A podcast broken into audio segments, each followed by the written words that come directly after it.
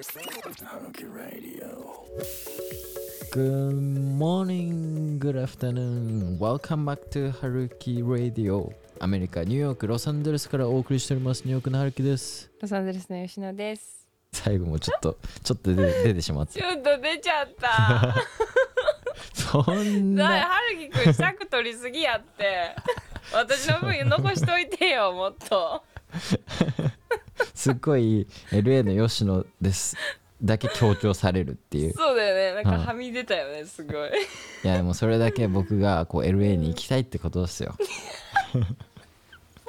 ポジティブがすごい。そうやね。そういうことやね。はいそういうことですそういうことですそういうところからもひしひしとはい LA へのそのエネルギーが感じ取られるってことだね。そうそうすごい LA の吉野っていうのをすごい聞きたいがためにこう BGM が切れるのを多分無意識に待っちゃってるのかなってすごい。もうそこまあ本当にさ、はい。あのポジティブに物事を考えることって本当にはい。やりようでもう可能だよね。かあのでもこれ本心なんですよね結構。うんうんうん。なんかめっちゃ楽観的主義者なんですよ。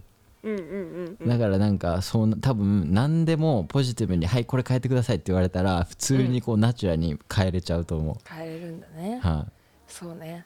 いやもう本当になんか最近すごい私最近そのすごいポッドキャストをいはい。あのアメリカのポッドキャストなんだけど、はい。だけど聞き始めてそのうんうん。一日のスタート一日の始まり、あいいですね。うん、にその同じ人なんだけど、はい。まあ、違うあの話し方で、まあ、要はポジティブにあの生きる方が得だよっていう話をトータルしてるようなはい。ポッドキャストをずっと聞いてるんだけど、うん。もうなんかそれを最初に朝一でバンって聞くだけでは一日の物事の捉え方とかかなりポジティブになるのね。そう。でなんか本当に捉え方 ちょっと変えるだけですっごいポジティブになるしい、なる。ね、はい。ちょっとか意識ししなかっただけでネガティブになるしなんかそのコントロールって意外と結構簡単でそれをできてしまえば結構勝ちだなっていうのなるほど。でもそのポッドキャストさえ聞くのいいですねそれは。うんなんかすごい癖づいてきた。だいぶ。はいはいはいはい。うん。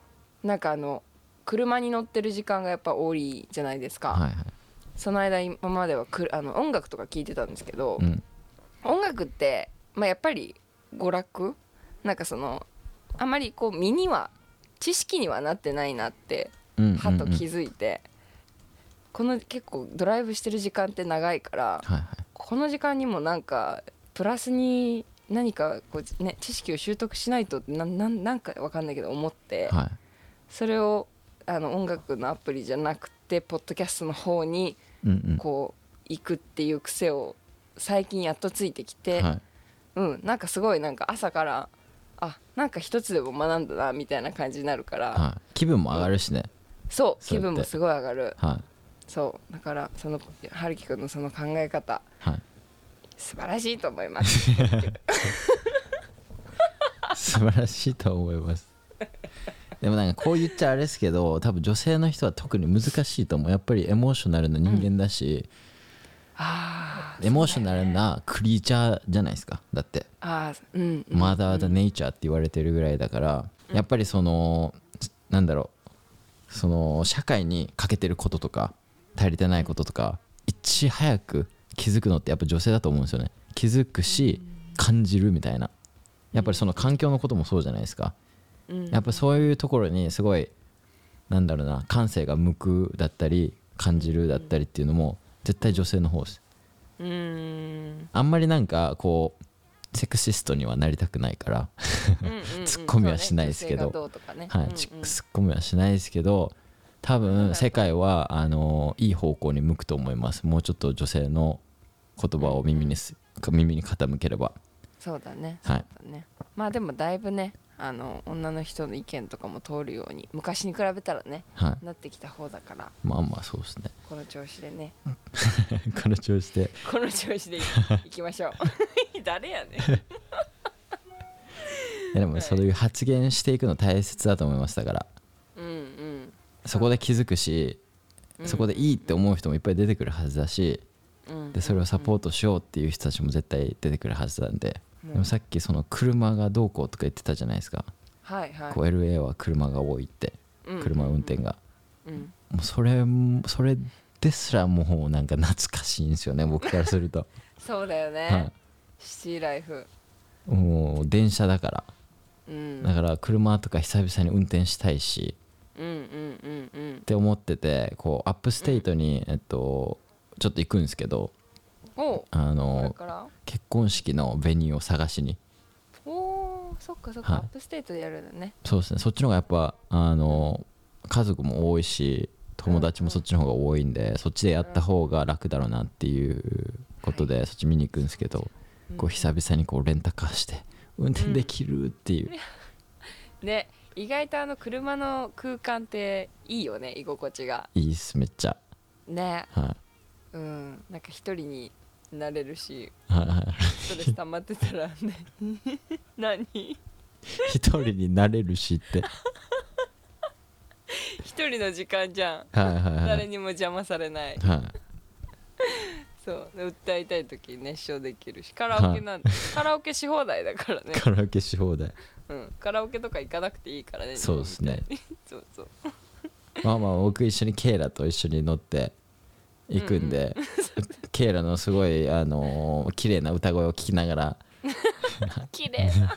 7時間8時間運転して行きたいと思いますけど。はいでも久々にベンとタイラーとにも会うんでうんめっちゃ楽しみですね。うんねえ、はい。なんか同じニューヨークとはいえね全然今住んでるとことはいはい。ねまあジュニュージャージーだけど、はい。でもまあねシティと田舎で全然変わる、うん。本当になんか自分のルーツに戻る感じです、そうだよね、はだってずっとねそこでやってきたんだもんね。結構長い間学校とね。いはい、でそこが一番長いですもん僕のアメリカ生活も。うんうん。5年4年半ぐらいいたんでそこに、そりゃそうだよね、はそれでみんなとはそこで出会って YouTube もやってたもんね。そうっすね。こから始まってるもんね。い。はへえそっか。まあ結婚結婚式場を探すってことだよね。い、そうですね。とりあえずにベニュー式場、うん式と、えっとなんだっけ、えーレセプション。はいはいはいはい。の場所探しみたいな感じですね、うんなるほどなるほど。いいとこ見つかるといいね。結構あるのかな upstate だったら。一応まあなんか目星つけてて。うんうん。で、うん4つ3つぐらいあって。うんうんうん。でそこ回る感じなんで。なるほどはい。なるほど、楽しいね。新婚さんですね。新婚まあそうそうなるのか。うーん。実感が湧かない、うん。全然。ケイラちゃんとか結構あれ？そういうのプランはする方なの？ああしてるししてますね。うん。でもなんだろうその結局なんかケイラがやりたい、ここがいいっていうベニューに決まるんですけどはいはいはい。それでもうん。一緒に探してほしいって感じですね、うん。僕も、うんうんなんでバーって適当に見て。適当。でもなんか僕が見見つけなんか探すとうんうん。なんだろうななんか全然ちょっとバイブが違うかったりしてケイラのやりたいバイブと。はいはいはいはいはい。でなんか僕の見つけるベニューとかってなんかもうベニュー貸し出しだけで200万ぐらいかかったりするんで。やべえ行き過ぎみたいな。なんかすごい。なんかいいところを見つけちゃうんですよね。僕なるほど。リサーチし始めると僕が。うんうんうんもう本当になんか一番いい一番いい場所みたいなうん。いい中のうんいいを見つけるまでずっとリサーチしてるんで。はいはいはい。だからそれし始めるともうなんかね。予算がもう予算もオーバーするボロボロになる。しそう。でケイラちゃんがそれは無理でしょ現実的にみたいな,、うんなんかそうそうそういうなる。そうね。まあバランスだよね、はい。それもね。そっか。まあまあでも一回のことなのでね。は楽しん楽しんでそのプロセスも。なんか結構、あのーねあのわかんない。日本の友達で式を挙げた子とかの話を聞くといはいはい。旦那さんはもう本当にどうでももう何でもいいから勝手にやってみたいな感じで奥さはいんの方がわーって全部決めるみたいな印象があるからさ。いやでもそれあるあるだと思いますよ。普通に、そうだよね。僕もだって結婚式場にねスーツだけ持って「はい登場します」ぐらいでいいっすもん、だけどうん。だけどそのやっぱり、えー一緒に一回やることだし、うん。なんかそこに自分がどれぐらいエネルギーを使えたかうんによって、その多分これからのこれからも多分さらにハッピーになると思うんですよね、そうだね、はい。やっぱなんかい今入り口のドアを作ってる感じじゃないですか。そうだね。でケイラだけこう片方のドア作って自分作ってないとうんこう綺麗な入り口がはは始まらないのかなみたいな。い。本当偉い。すごいね。優しっていうふうにねなんか考えるようになって、うん。でリサーチするんですけどうん。めっちゃ高いんですよ僕が。なんか選ぶ場所って。まあまあそこはね。しかもあのプライスって一番最後に出てくるじゃないですかこういうのって。わかります？写真とか動画ばっか出てきて「うわいいないいないいな」っつって住所とかメールアドレスとか全部入れた後に3時間200万とか100万とかいや無理でしょみたいな。あそんな高いとこあるんだ。ありま時すね。間単位で。あへえすごいね。はい。で僕だって正直なんかビーチとかでうんうん。ビーチでやればフリーじゃないですか。あうんうんとか全然いいんですけど。で知り合いとかで普通に牧師さんとかもいるからうんその人にお願いすれば全然いいんですけど。うんだけどやっぱりそのケイラがやりたいっていうところをちゃんと聞いてうんうんでなんでやりたいかっていうのもこう頭に入れてずっとなんかそれを聞いていくとうんその彼女のやりたいことっていうのが自分のやりたいことに変わっていくんですよね。うんでもちろんなんか違うところもありますよ。だけどなんかちょっとずつピックアップしてその彼女のやりたいっていうエネルギーを感じ取って自分のものにして自分もなんかこう作っていくみたいな。うんまあでもケイラは綺麗にこうペイントしてるけど僕はもうドアだけ作ってる感じですね。うんうん。いやいやでもそんなのねその体制すらない人もたくさんいると思うから、はねなんかすごいいいです。なんか聞いててほっこりします。そよのなんかそういうスタイルの人。まあでも今は結構増えてるのかな。なんか結構私がイメージしてるのって昔の人のなんかこうスタイルというかわかる？なんか男の人はもうあんまりそういうのやらないみたいなもう女の人が全部やってみたいな。はいはい。なんか今は多分もう時代も変わってきてるからね。そうやって寄り添って。ねやってますね多分。変わってほしいですね。なんか僕が言うことによってやっぱ変わるのかなっていうのもあります、ちょっとずつ、いやそうだと思う。はい。本当にいいあの例になると思いますのではい。その調子で頑張ってください、はい、この調子で マクドナルドの話すごい気になるんだけど。ごめすっげえ。んめっちゃ話飛ばすんだけど。マクド。マクドの話ですか？さっき言ってたやつ気になるんだけど。いやふマクド普通になんか食いたくなる時がなんか来るってなんか吉野さんもたまに言ってませんでした？む前のエピソードで。あ言ってたと思う、はあるある。なんかそれが来てこの前、うんなんかチーズバーガーが食いたくなるみたいな。しかも僕うんマクド行ってもチーズバーガー絶対頼まないんですけどうん。いつもなんかフライとチキンナゲットみたいな頼んでえもそうなんだ、はバーガーは食べないんだ。い。はいだけどなんかこの前こうなんか筋トレし始めてうんうんうん。でなんかチーズバーガーめっちゃ食いてえみたいなうんうん感覚にすっげえ落ちて落ちてそれで普通に食べに行きましたねっていう話なんですけどね。別に何のなんか大したこともないですけど。うんじゃあだってねさっき今日何話すみたいな話した時にはい。やマクドナルドがめっちゃ食いたくなったっていう話とかもしましたいですみたいな感じだったからなんかあるのかなと思っていやなんか結構普通だった。もうノートにマクドが食べたくなるしか書いてなくて なるほどね。はい。まあでも正直なあれだよね、はもうなんかね。4日ぐらい前に書いて なんでこう書いたのかがちょっと分かんないですだから4日前に多分話したらもっと多分エネルギー入って話すんですけど もう4日経っちゃってるからマクだからそのエネルギーもないし。ディテールが薄いそうただ食べたくなりましたっていう話だよね。まあでもそれぐらいでいいんじゃないですか。もう4日も経ってるし。そうだね。そこまで別にマクドに対しての思いもないですねもう。もうだって悪いものって知ってるし。そうだねはいそうだね。でもちゃんと僕料理するようになったんですよ。本当に？筋トレ始めて。今日もこうブロッコリー切ってチキンと、うん。あ切ったんだ。あ切ったんですよ。偉い。最近切るようになったんですよちゃんと。わ素晴らしい、はい。成長ですね。今まではナイフ自体も持ちたくない派だったもんね。そう。ちぎれるものかもしくはもうカットされてるもの。はい、でもブロッコリーワンチャンちぎれますけど。ちぎれるまだ。まだちぎれる。でもなんかそのブロッコリーの大きさにチキンとかも合わせたいじゃないですか。はいだからこうチキンも切るようになったし。チキンはさすがにちぎれないなとそうちょっと難しいチと思う。キンちぎってたら結構変な人だよね。まあでもいそうっすけどね普通に。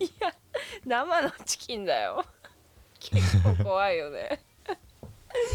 あー面白い。でもなんかその筋トレ始めたからうんうん。やっぱ食もなんだろうな、うん。そのそこですっげえ変わりましたねやっぱ、その筋トレしてる上でやっぱ筋肉をつけていくってところでちゃんとしたものじゃないとついていかない感じがするっていうか、うーん。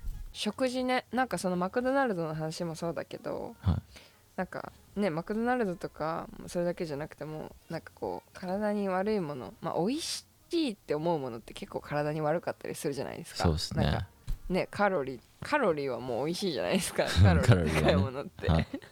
チーズ。なんかもうね高カロリーであんまり体に良くないものとかって、でいっぱいあるからなんかすごい誘惑もたくさんあるし、うんなんかそれをなんかこうなんだろう欲しいって思ってセーブ我慢するのってうん。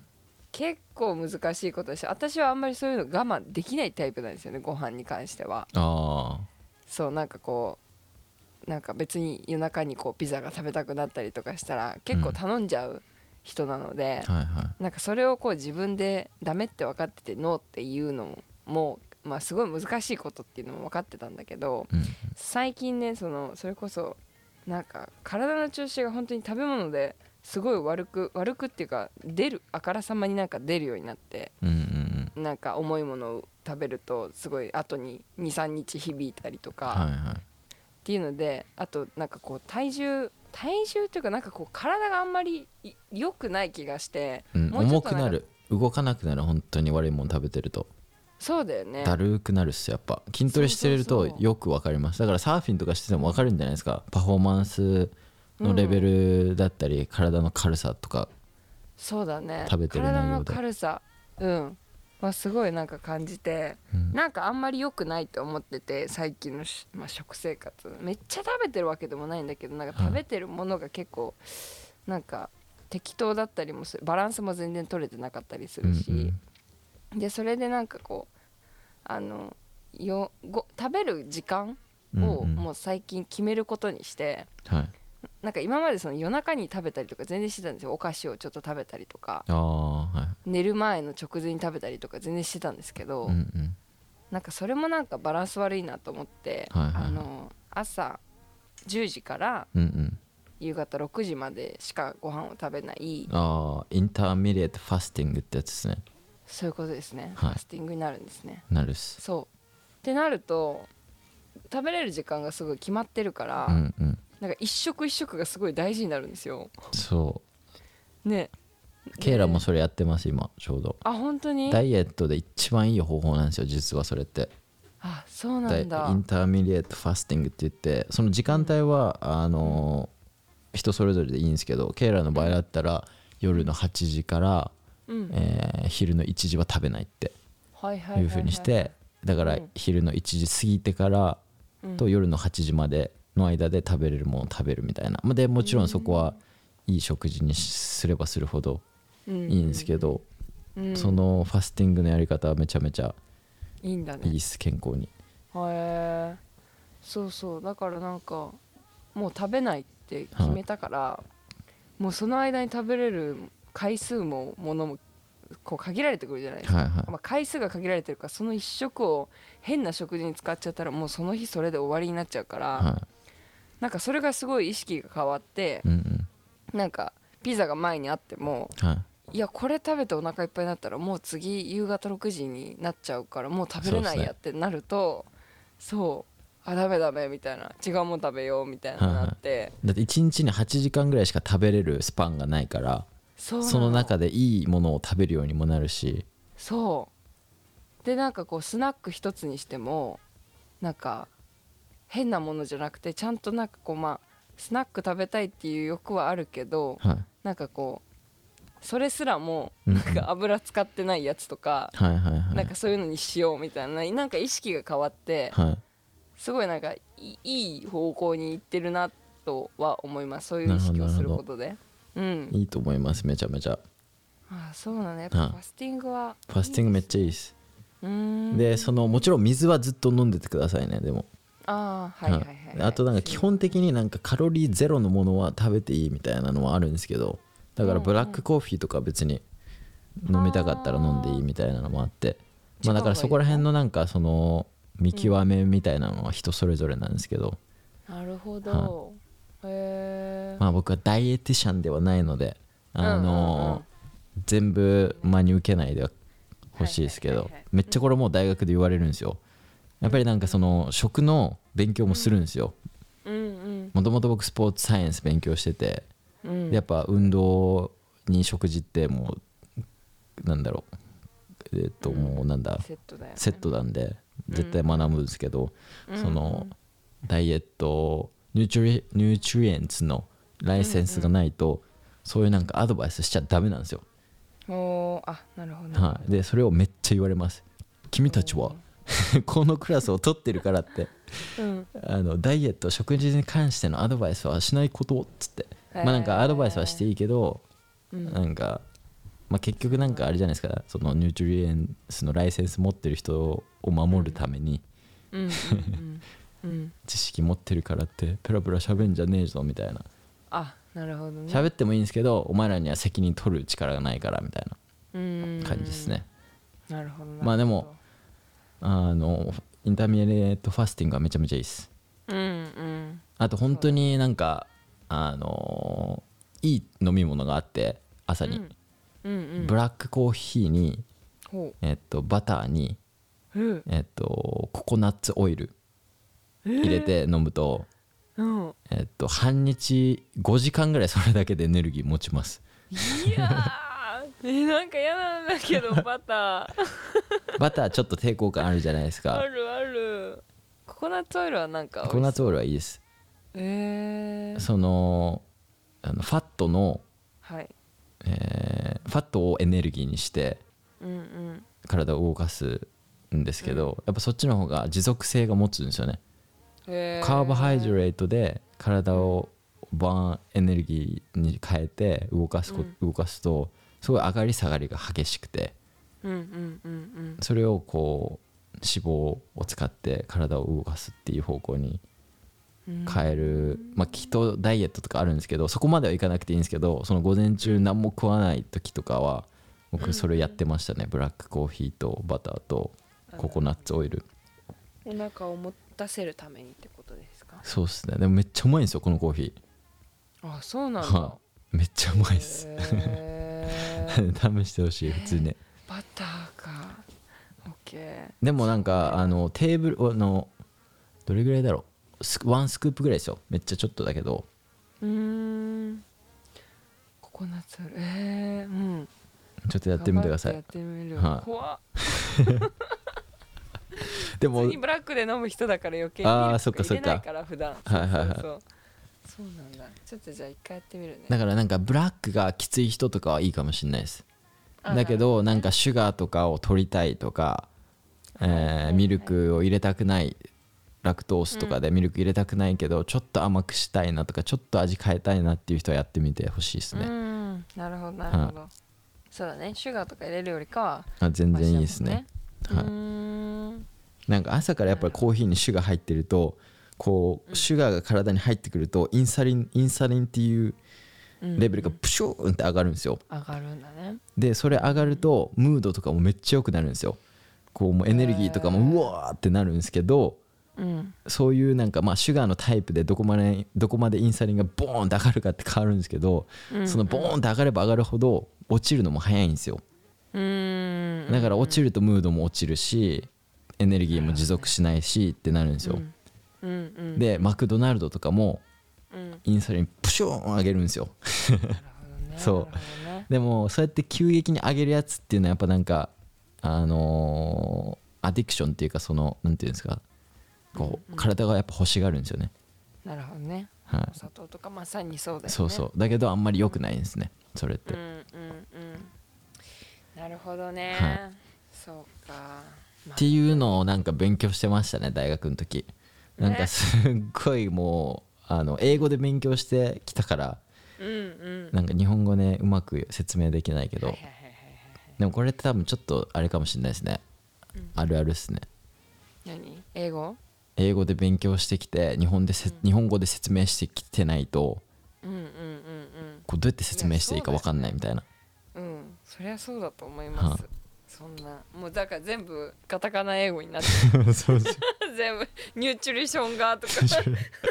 そうなるんよねだから。リスナーさんからしてなんだそれみたいな。ルーおしばみたいな。そういうことだよね結局。うん。そうなるんですよ。それで学んで学んでるから、はい。うん。だからこれからちょっとやっぱ YouTube も筋トレしてるところとか、食事とか僕がその大学生活で並んできた専門分野のところとかも交えながらうん。自分のトレーニングしてる、えー姿とかをライフスタイルかライフスタイルな感じでねブログで配信していこうと思って、そうだね、はい。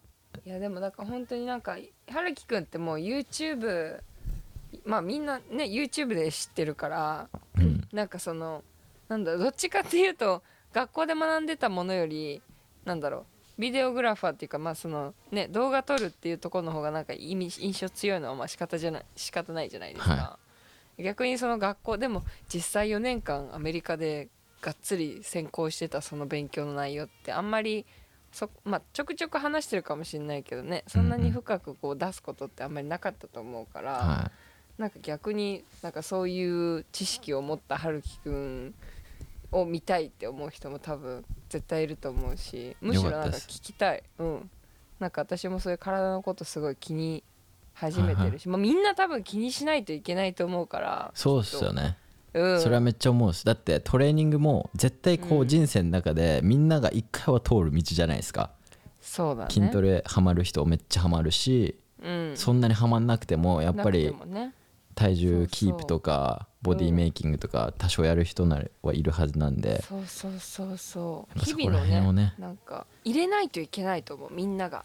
はいはいはい。本当に。でも忘れがちだからい。面倒くさがったりとか。うんうんでもやっぱりその体もう体がちゃんと機能してってのね人生だからさ。は本当に。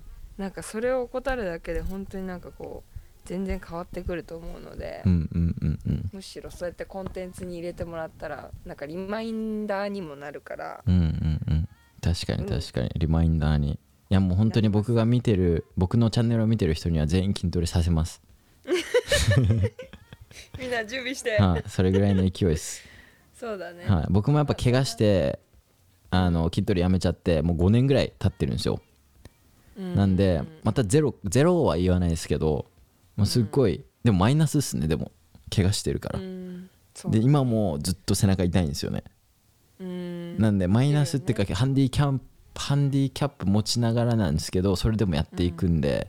うん。なんでそれ見ながらみんなも一緒にやってもらわないとって感じですね。そうだね、はい。そうだねいや本当にプラスなコンテンツになると思うからうんうんうん。楽しみにしてます。個人的な話なんだけど、はい。そのなんか私も結構そのなんだろうまあなんだろう自分の体に入れるものをそんなになんかめっちゃ勉強してるわけじゃないけどなんか意識してるのね最近。そのお砂糖がダメとかも本当に単純なことだけどなんかそういうなんかコンテンツを出してるインスタグラムんインスタグラマーの人みたいなのが結構いるのよ。なんはいはい。はいかそのこれは体に良くなくてこれをどうせ取るんだったらこっちに変えた方がいいとかうんうんうん。っていうのをすごいこう情報提供してるようなあの人とかもたくさんいて、はい。そういうの全部フォローしてるんだけどなんかそれこそお砂糖に私は結構執着あの結構着目してて、うんうんうん。なんか甘いっていうなんか甘いもの食べたいってなって大体こう身近にあるものって全部普通のお砂糖が入っててはいはい。お砂糖ってかなり体に悪いっていうあれででも実際砂糖の代わりになる甘いものっていうのいっぱいある。その砂糖なんだ血糖値を上げない上げないけど甘いっていう欲を満たせるものとかも普通に植物性のなんか甘味料みたいなのもたくさんあるんだって世の中に。うんうん。でもそれを私たち知らずに普通にまあ砂糖が入ってるお菓子とかがもうふそれだけと思ってさなんか甘いもの食べたくなったらそれ食べてたけどはなんかそれをその何？血糖値上がらない砂糖の方に変えたお菓子に変えてもそれでよく満たされることに気づいたのね私。さあ。そう。だからなんかそういう知らないって結構やばいなと。それを知ってるだけでさそうそこがリプレイスできて、はいはいはい。体にも良くて自分の欲も普通に満たせてるみたいな。あー。なんかだからそういうのをフォローしてるからこそそういう情報が入ってくるけど分かんないなるほど。ままね食べ続けたらそれこそ。それめっちゃいいでもし目線目線ですね。僕もその体重減量してる時糖分うん。一切抜いてたんですよ、うんうんで糖分をもうそれこそ週数週間抜い抜くとどうなるかっていうと、うんこう野菜にも糖分って入ってるんですよ。だから野菜食べるとめっちゃ甘く感じるんですよ、へえあなるほどはねい今まで感じてなかった野菜の糖分っていうのを体が感じるようになるんですよ。へだから本当に多分アメリカのお菓子ってくっそ甘いじゃないですか。えだからあれずっとつ食べ続けてるとそれは野菜の甘みは絶対感じなくなると思います、そうだよね、はほんでそのすっごいきつい甘みのやつをずっと求め続けい、るから。そうそうなる。でどんどんどんどんその味覚なり体はも欲が出てくるからそうだよね。どんどんね甘いもの甘いものを追っていくっていうあれになるし。そうなんですよね、だから自分で気づかないともうね美味しいものは世の中に出てるけど健康のことは全く気にしてくれてないからね、はい、してないです。もうお金のことしか考えてないですから、そうそうそう売れればいいみたいな、はい何でも入れたれみたいな感じだもんね、でもそれも大学で勉強します。なんかどこまでこうこのアメリカがそのお金ベースで食のインダストリーが回ってるかみたいなのも勉強します。なんかそういうなんかリサーチとかもしてました。へえ面白い、はあ本当に何だろう1970年代ぐらいのニューヨーク・タイムズのニュースペーパーまで戻ってあそのさシュガーとかカーボハイドレートとかどれぐらい人間の体にわ悪わ悪影響があるけど、あのーなんだろう一般的に教育しないかみたいなされてないかじゃなくてもうしないんですよね。なるほどね、はあ面白いねそういうきっかけってなかなかないからさはい。普通に生きてると、はい。そういうのをはって気づくようなきっかけって。うん。うん。だからそういうのも含めてねなんかうん本当にあの春樹くんがそうやってちょいちょいこうやってこれはどうどうみたいなことを言ってくれたら。これ食うんじゃねえぞっつって、そうそうそう。もう本当その一言でもさえはい、なんでなんでみたいになるじゃん。疑問視するじゃん。確かにうん。やっぱい言って気づかないといけだからないやっぱ私たち。そうですね。僕もなんか、あのー正直5年前怪我してからうん。うんなんか自分のパッションっていうものを失ってたんだと思うんですよね、うん。で YouTube 見つけてはいはい。でまあなんか友達と遊んでるだったりうん。アメリカの大学の生活なりっていうのを配信してたんですけど、うんうんうん。まあそれが終わってうんうん。であなんか自分の中で多分いろいろ迷走してた部分ってあって。ーはいはいはいはい。ででバーバーショップ行って。うん。でバーバーショップのお兄さんめっちゃなんだろうあの哲学的なマインドを持ってる人で。うんうん。でその人とずっと話してたらうん。あの自分自分をディスカバーするするんだよっていうことを教えてもらったんですよ。えーえそれ最近ですか？最近ですねそれ一旦は。うん。うんでなんでその話になったかっていうとうん。こうレッドカーペットに行きたい。っはいはいはいはい。ていうのがあって。はい。でやっぱ俳優の勉強もしたいっていうのがあって。ほう。で俳優の勉強するなんでかなんでかっていうとやっぱ YouTube ってまあプロダクションなわけでうん。何か動画を作る時にやっぱり演技がうまければ、うんうん。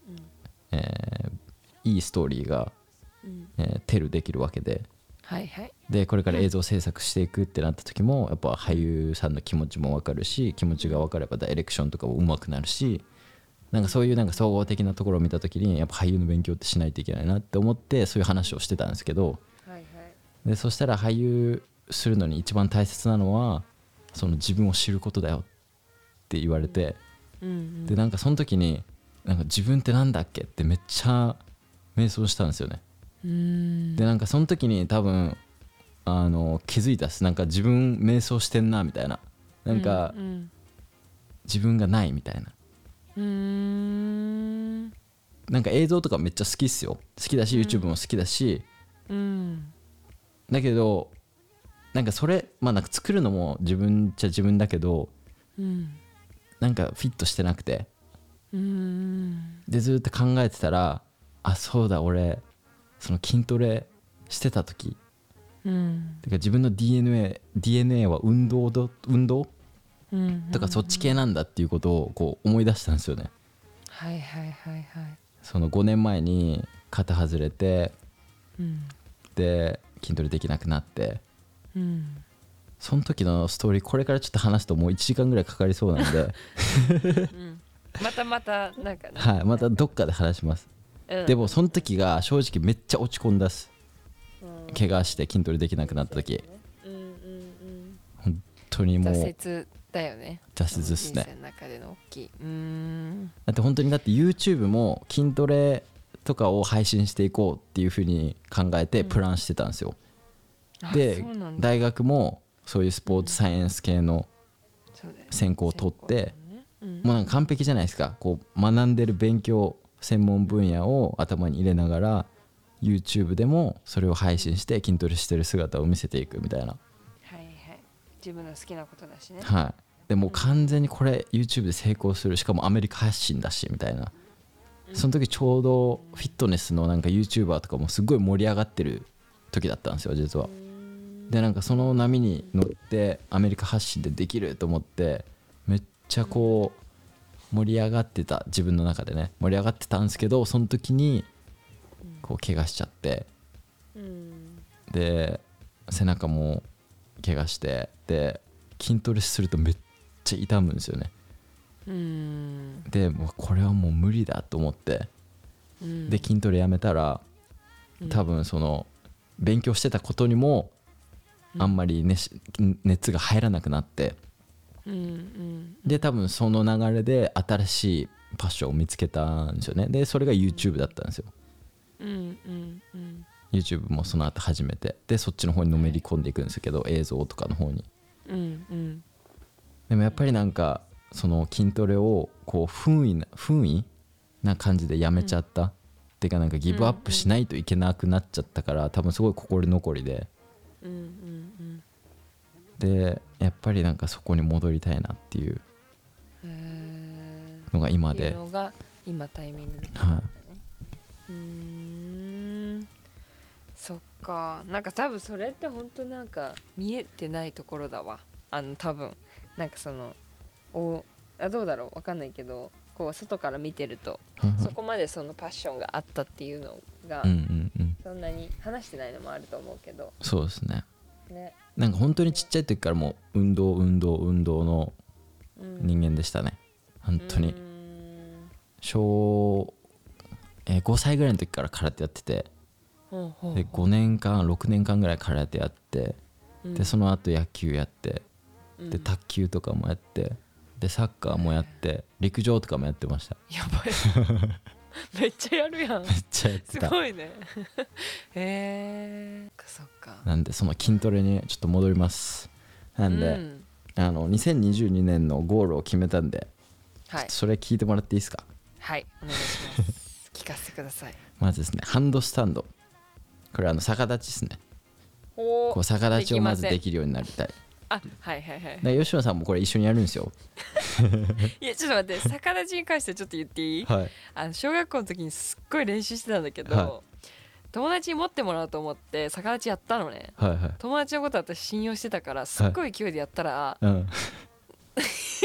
友達他のこと喋っててはいそのまま全然キャッチしてくれなくて そのまま私ボンって倒れて息10秒ぐらいできなくなった、えー、そう経験があってあれからもう本当にトラウマで逆立ち怖いの。まあ確かにそれあるとちょっと怖いですね。そ そう。だからまあちょっと逆立ちがあのうんはい次は。で違うんですよ。この逆立ちからこうひあの比例していくっていうかなんか広がっていくんでこの逆立ちできないとできないとダ始まんないんですよね だからじゃあ壁壁でやってもらって。壁。壁から。いやマジであのーみんなできるようになるやつなんで頑張れば。あ分かった。でも相当頑張んないといけないかもしれないです。そうやってねなんかトラウマある人とかは。殻破らないといけない。ね、そうそうですそうです。でもやっぱこれも健康のためなんで。はいはいわかりました。逆立ち。ハンドスタンドをまず。はい。コツとかあるんで。ハンドスタンドって言うんだね逆立ちって。あそうそうハンドでスタンドするっていう。えー。あえー、面白い面白い。うん結構コツとかあって。うん。うんで僕えー。コラボしてあのテサーさんっていうブレイクダンス界ではすっごい有名な人なんですけどその人にそのハンドスタンドのコツを教えてもらってうん。それを教えてもらったらもう一瞬でできるようになったんで、あそうなんだ、へえ、まあ、一瞬できるっていうかもうまだちょ5秒ぐらいしか止まれないですけどはいはいとりあえずハンドスタンドないといけないんだ。えそうえどどんな感じで考えてました？いや壁にこれでピュってつければいいのあかな。違う違う壁なしでハンドスタンドする。んですちょっとそれはちょっと本当にハードルが高い。は いまあいいや私は置いといてみんなやってね。はい。はい。でそこからそプッシュアップす。ハンドスタンドをした状態状態からプッシュアップするです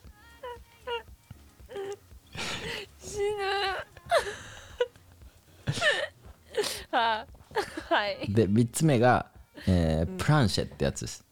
これめっちゃ難しくて要はその腕立ての状態あるじゃないですか。はい。腕立ての状態でこう足を浮かすんですよ。なんでこう手2本で体を真横にした状態を支えてるみたいな状態です。後ろ足も浮かせるの？そうそうです。後ろ足も浮かせて前足前腕で？そうそう前の手2本で？はいやばいやんそれ。どうなってるん？これもなんかトレーニング方法があって。でまあやっぱそれに必要な筋肉だったりこう筋を強くするトレーニングがあるんですよ。だからなんかそういうのも含めてこう自分がまだできないんですけどなんかできるようになるまで YouTube でこう配信していこうかなみたいな。ふうに思ってて。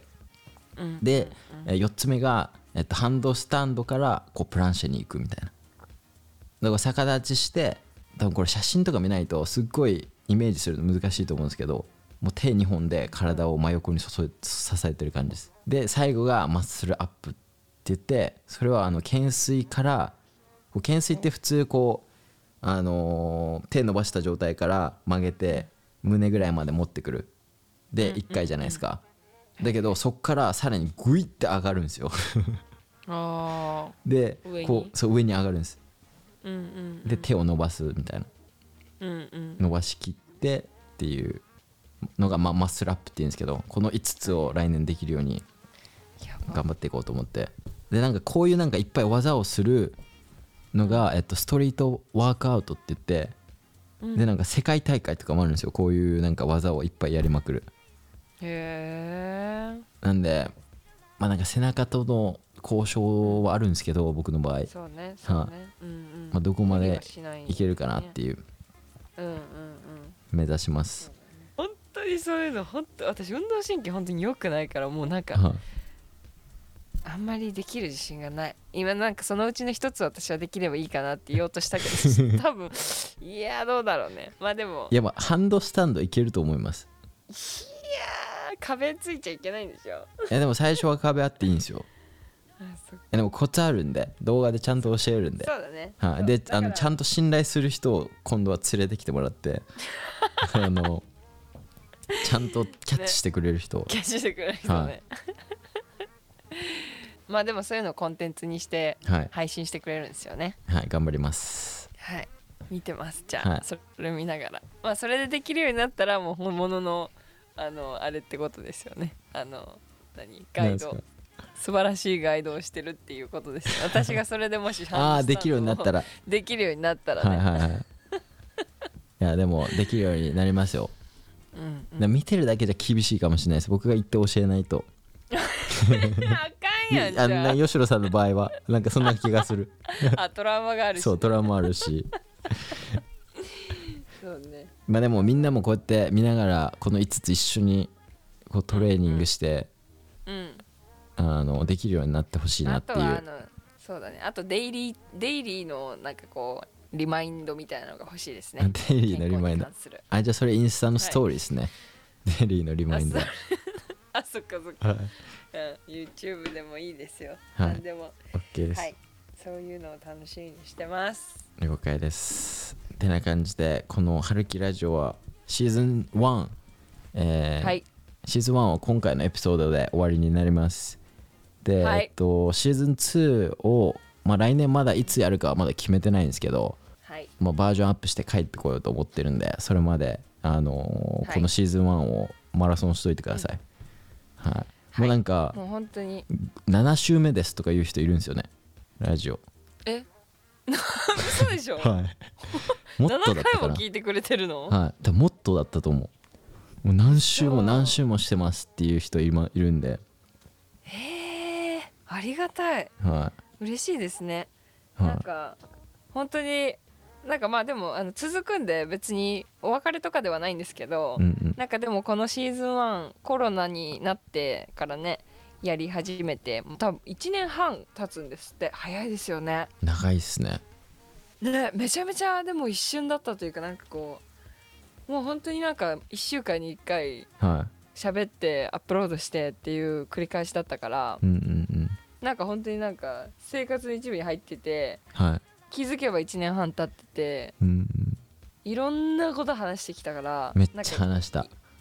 ねもうそれこそ本当に最初の方は結構コロナの始まりでいろんなアメリカも結構荒れてたからはねなんかいろんなこう社会問題とかも結構い確かに。喋ったりとかね、うんうんうん。かなりなんか話しにくいお題とかも結構最初の方喋ってたりとか、はいはいはいやっぱりその社会の影響を僕ら受けて、それをこうなんか怒りながらもなんかここまで言ってもアメリカに住んでない人は伝わんじん 伝わんねえんじゃないかみたいなところもありながらもなんかいろんな話をしたのを確かに思い思い出、ね。思いもう日本語も出てこない。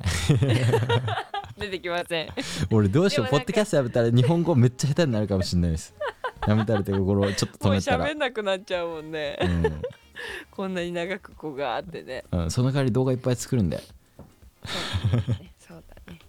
そうまあでもあのたくさんの人にあのこの聞いてもらって本当にありがとうございます。いやえ本当に。えっ、とエピソード2楽しみにしていてください。エピソード 2? あれ？違うの？シーズンあエピ2ソードじゃない。シーズン2だ、はそうシーズンはい。2で、またバージョンアップしてねいそうですね。あのー帰ってこれればと思いますので、はい。多分あれですねシーズン2エピソード1はあの吉野さんの逆立ちから始まるんじゃないですか。い、や見えへんし別に。音声だけ配信。おおできたできた音声だできたできたできたっつって。音でボーンっててな感じでエピソード73は以上となります。この番組にご対するご意見ご感想ははるきレイディオアットマーク Gmail.com 宛てにお送りください。アメリカ留学のご相談は吉野さんのインスタグラムまで。そして留学英語に興味のある人はオンラインコミュニティグローバリズムにぜひご参加ください。それでは、えー次回のシーズン2でお会いしましょう。またねバイバイまたねバイバイ。